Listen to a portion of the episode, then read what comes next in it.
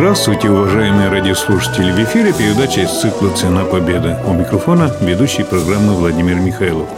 На книжных полках появилась новая книга «Фрол Козлов. Имя у Кремлевской стены». Кто такой Фрол Романович Козлов? Советский партийный и государственный деятель, член ЦК КПСС с 1952 по 1965 годы, член президиума ЦК КПСС в 1957-64 годах, первый заместитель председателя Совета министров СССР в 1958-60 годах, секретарь ЦК КПСС в 60-64 годах, депутат Верховного Совета СССР трех созывов, член Президиума Верховного Совета СССР с 1954 по 1958 и с 1962 по 1965 годы. Родился 18 августа 1908 года в деревне Лощино Касимовского уезда Рязанской губернии. Умер 30 января 1965 года в 56 лет. Беседуем с автором Рудольфом Мининым. Рудольф Андреевич, вы уже выпустили книги об архитекторе Чарушине, который строил наш Свято-Михайловский собор, да и другие сооружения, здания. О Чайковском, по-моему, даже две книги, да. о составителе грамматики удмуртского языка Аркадии Ивановиче Емельянове, те люди, о которых вы писали, вплотную связаны с историей Удмуртии. А Фрол Козлов родился в Рязанской губернии, был вторым человеком долгие годы в СССР. Как он связан с Удмуртией? Почему вы решили о нем написать? Да очень тесно связан. Фрол Романович Козлов, закончив Ленинградский технологический институт, обучаясь на инженера-металлурга, прошел очень большую производственную практику на нашем Ижевском заводе. Тогда объединен объединенный завод был, Ижмаш и Сталь. Пройдя эту практику через год после окончания Ленинградского вуза, он сам просит направить его на работу в город Ижевск. Когда эти два объединенных завода номерными только были... Приезжая в город Ижевск, он начинает свою работу рядовым инженером-металлургом, но очень короткий срок. Было заметно, что это талантливый инженер, и быстро его выдвигает руководителем Любинга. Через еще совсем небольшое время он уже был членом ВКПБ, был очень заметен. Его избирают секретарем порткома этого предприятия потому что в нашей революции 17 года попал в большую юношескую деятельность революционную, вступил в комсомол. Ему 9-10 лет было. Да, и по комсомольской линии, дойдя вот вся на родине до секретаря уездного райкома, совсем молодым еще юношей, его направили в Москву. Был в то время университет имени Сталина. Это кадровый резерв, да? Да, кадровый резерв страны. И самое удивительное для меня, когда я стал очень внимательно разбираться с его биографией, жизнь, он учился в этом университете вместе с Дэн Сиапином. Будущим руководителем китайского они уважали друг друга. Все-таки у него мечта была технарем быть, в производстве работать.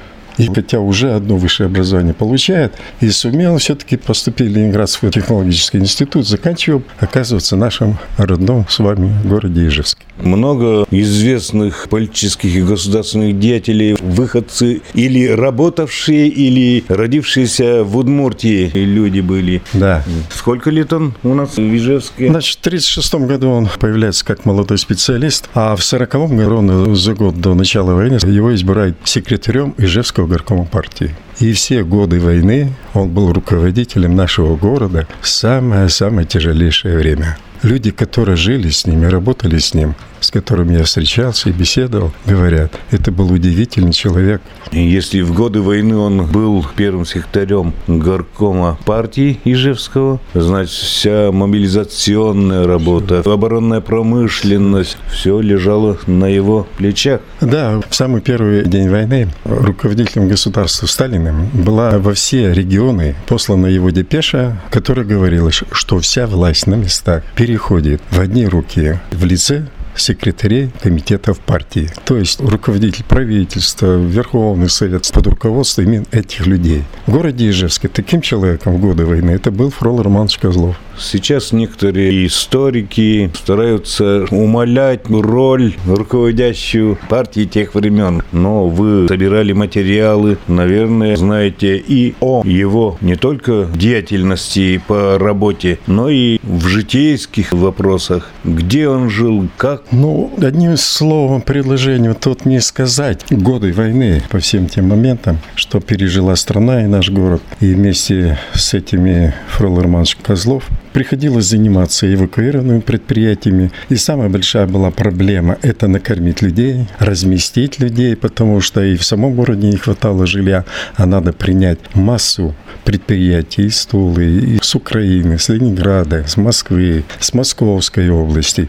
И надо сказать, это все успешно было решено. Да, и наладить производство, и решить жилищные вопросы. Так была поставлена жизнь в нашем городе, организована, что даже в годы войны наш город занимал первое место наркомата обороны по строительству жилья. Этому свидетельствует и возникновение улицы массового жилья с города. Даже в 1943 году в городе Ижевске был открыт и построен цирк под руководством Ролла Романовича Козлова. И даже русский драматический театр, здание, говорят. Да. Начато было строительство будущего русского драматического театра. А вот тут у вас в книге есть фотография жилого дома в Ижевске, в котором годы Великой Отечественной войны жила семья Козлова. Это двухэтажный бревенчатый дом, многоквартирный. Сколько тут квартир? Наверное, восемь. В годы войны там, конечно, не восемь было, понятно было, уплотнение. Уплотнение, да. Да, но это дом по улице Бородина напротив музея Михаила Тимофеевича Калашникова стоит четыре домика, которые остались. И вот в доме под номером 18 на втором этаже жила семья Фрола Романовича Козлова. А вот тут фотография так, подписи не вижу, но тут и Хрущев, это уже послевоенные годы, да? Это после полета Гагарина, подведение итогов полета Гагарина. Я прямо смело скажу, подготовкой полета Гагарина занимались люди, которых возглавлял Фрол Иванович Козлов. Это значит 61 ну, год, Вот да? это апрель месяц. Если вы возьмете журнал «Огонек», все эти журналы тех лет, газеты «Правда», «Известия», «Комсомольская правда», которые, к сожалению, на сегодня кое-где и даже уничтожены, но мне удалось все-таки найти архивные эти материалы. И Юрия Алексеевича Гагарина на аэродроме Внуково встречали двое. Это Хрущев и Фрол Иванович Козлов. И на трибуне Мавзолея, когда вся Москва и вся страна наша наблюдала, митинг открывал Фрол Романович Козлов, приветствуя Юрия Алексеевича Гагарина, которого они знали очень-очень близко, еще во время подготовки. В тот период, надо сказать, будучи секретарем Центрального комитета партии, вся оборонная промышленность, военно-промышленный комплекс и подготовка космической программы, ракетной техники, вся находилась под наблюдением и руководством Фрола Романовича Козлова.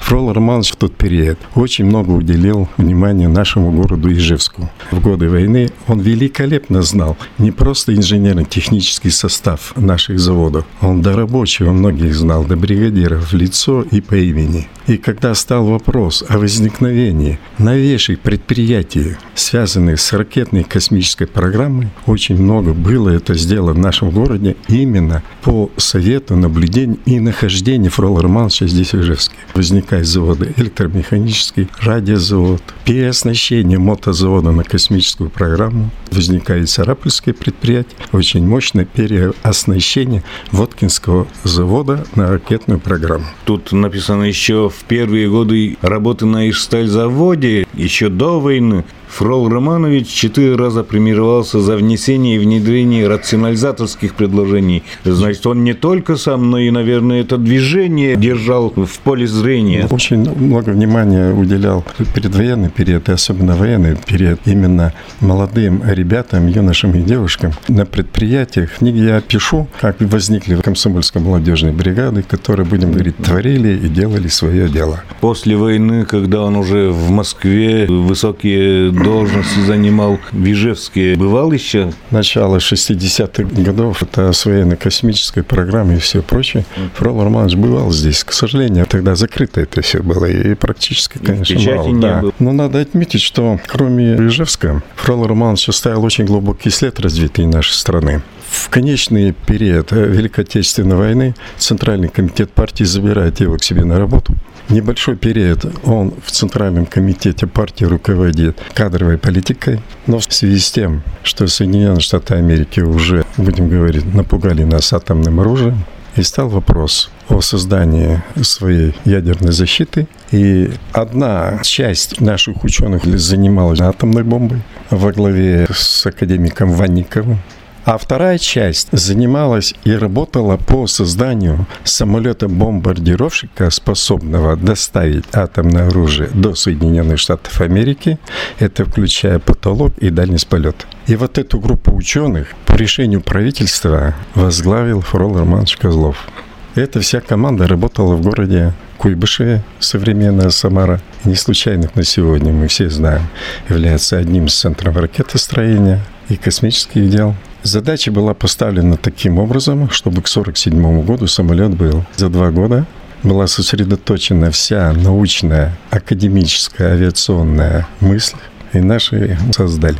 И когда у нас появилась атомная бомба и средства ее доставки, мы стали защитны. И защитны мы до сих пор. По выполнению этой программы правительство, Центральный комитет партии направляет Фрола Романовича Козлова в город Ленинград, и он возглавляет Ленинградский обком и горком партии. Город находился в послеблокадный период, и вся тяжесть восстановления города – воссоздание облика города, его культурного лица. Все это легло на плечи Фрола Мановича Козлова, которым он успешно руководил до 1957 года. Ну, надо сказать э, откровенно, когда забрали руководящие дела страны, напряженная работа такая, которая, бы не говорили, свалила его, подорвала здоровье. Умер в 56 лет, э, совсем молодым, имя у Кремлевской стены. Я помню его похороны на Красной площади в Москве со всеми воинскими атрибутами отдания почести как руководителя государства. К сожалению, ну как так получилось, что мы взяли и забыли это, будем говорить, для Ижевска светлое имя? Какие у него награды? Немного, вот. Первый орден Красной Звезды в 1942 году. Секретаря горкома партии наградили боевым орденом. Звание Героя социалистического труда на второй день после полета Гагарина за осуществление полета человека в космос. Орден Трудового Красного Знамени он был награжден в год в 250-летие города Ленинграда, когда он руководил городом. Фрол Романович был у стопов создать атомного нашего ледокольного флота в Ленинграде. Строящийся ледокол «Ленин», он практически каждую неделю посещал, как идет строительство и как идут дела. И орден Отечественной а войны орден Отечественной это в 45 году, когда война закончилась. Ну, они все были награждены, в том числе Фролов. На этом время, отведенное нашей программе, подошло к концу. Передачу с участием автора книги Фрол Козлов «Имя у Кремлевской стены» краеведом Рудольфом Мининым подготовили корреспондент Владимир Михайлов и звукорежиссер Татьяна Егорова. Всего доброго.